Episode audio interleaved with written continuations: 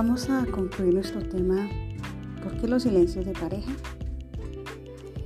¿Sabías que para poder verdaderamente escuchar a otra persona tienes que haber aprendido primero a escucharte a ti misma?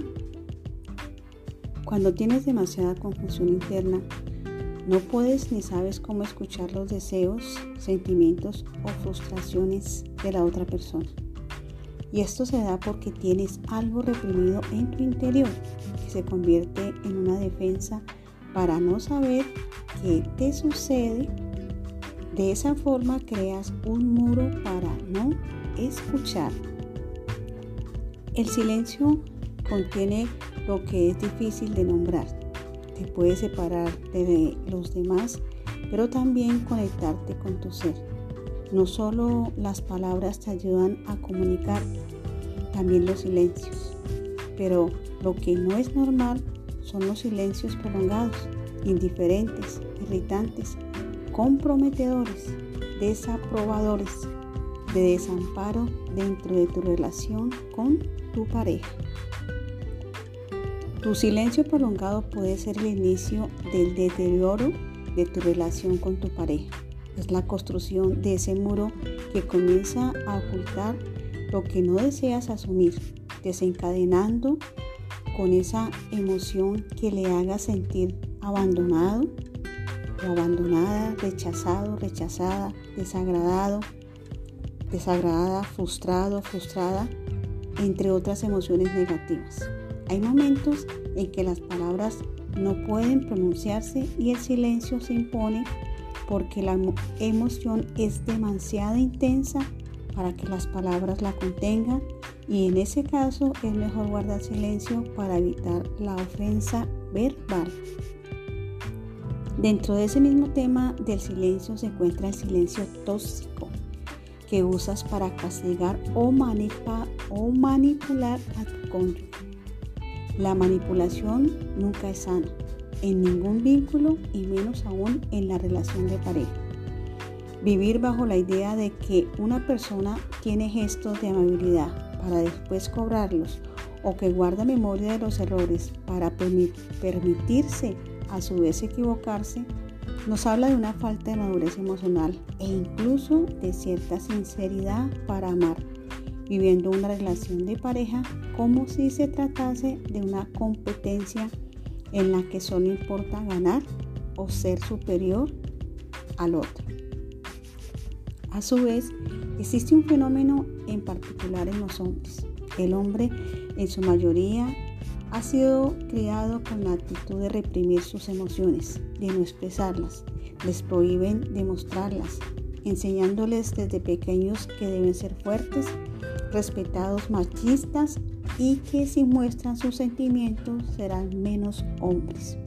Por esa razón, les es mucho más fácil el silencio para no tener que expresar sus emociones ni mucho menos lo que le desagrada o le está incomodando. Esto es atribuido a que él no sabe cómo enfrentarse al sufrimiento de su cónyuge y ayudar.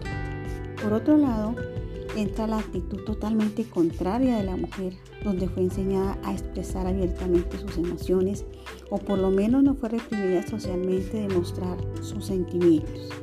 A ti te es permitido hablar, dialogar, comunicarte y hasta puedes llegar a exagerar en ello por esa libertad que te fue concedida desde tu niñez. Es por eso que al no conocerte realmente a ti misma ni a tu cónyuge, llega ese tiempo de desapego, intolerancia, silencio, donde se piensa que no hay más razón para luchar, que es mejor tomar nuevos rumbos porque piensas que todo está perdido. Y esto pasa porque son pocas las palabras que se expresan y muchos los actos equivocados cometidos en silencio que se convierten en un silencio opresor de tu relación.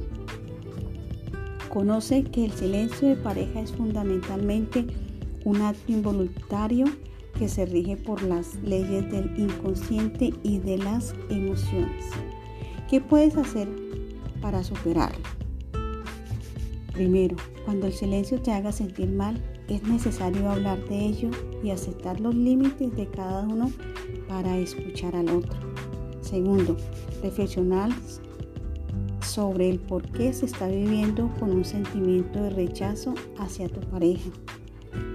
Tercero, reconocer que ese comportamiento del silencio es un problema y que hay que solucionarlo. ¿De qué forma? Hablando y con mucha comunicación. Cuarto, llegar al consenso, los dos de tener la voluntad de trabajar juntos para corregir ese mal hábito o comportamiento destructivo dentro de la relación como pareja.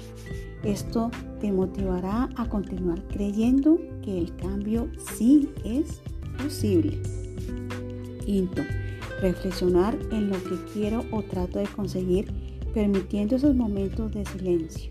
Sexto, dialogar cómo el comportamiento de cada uno afecta al otro. Séptimo, esforzarse y luchar por lograr el equilibrio del diálogo, la comunicación y la comprensión mutua para volver a continuar avivando esa llama de amor que un día los unió. Mi linda mujer, resolver el problema del silencio de pareja es un trabajo en equipo. No olvides que el colocar la culpa en el otro no soluciona el conflicto. Aunque no es fácil, el primero y más importante paso es decidir a tener paciencia y voluntad de corregir errores y perdonarse cuando hayan recaídas sin perder el ánimo, levantarse y seguir intentando. La frase yo hablo, yo soluciono. Es tiempo de cambios, es tiempo de reflexión, es el tiempo del perdón y es el tiempo de darnos oportunidades. El hogar, la pareja, es fundamental para este tiempo de crisis, para este tiempo de reflexión y para este tiempo de transformación. Un lindo abrazo mi linda mujer.